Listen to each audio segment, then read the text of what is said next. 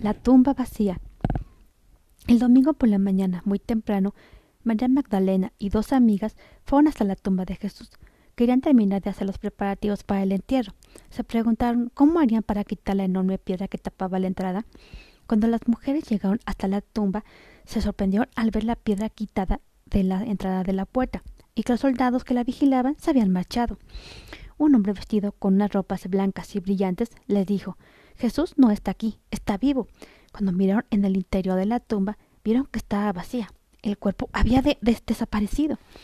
Asustadas las tres mujeres corrieron a decírselo a dos de los discípulos, Pedro y Juan.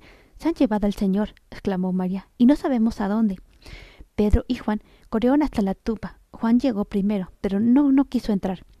Cuando llegó Pedro, entró directamente y vio que la tumba estaba vacía, pero las telas en las que habían envuelto a Jesús estaban allí. Pedro y Juan no sabían si el cuerpo había sido robado o si Jesús realmente había resucitado. Muy desconcertados se fueron a casa en silencio. María Magdalena regresó sola a la tumba. Mientras estaba arrodillada, llorando delante de la tumba, vino a Jesús y se quedó de pie a su lado.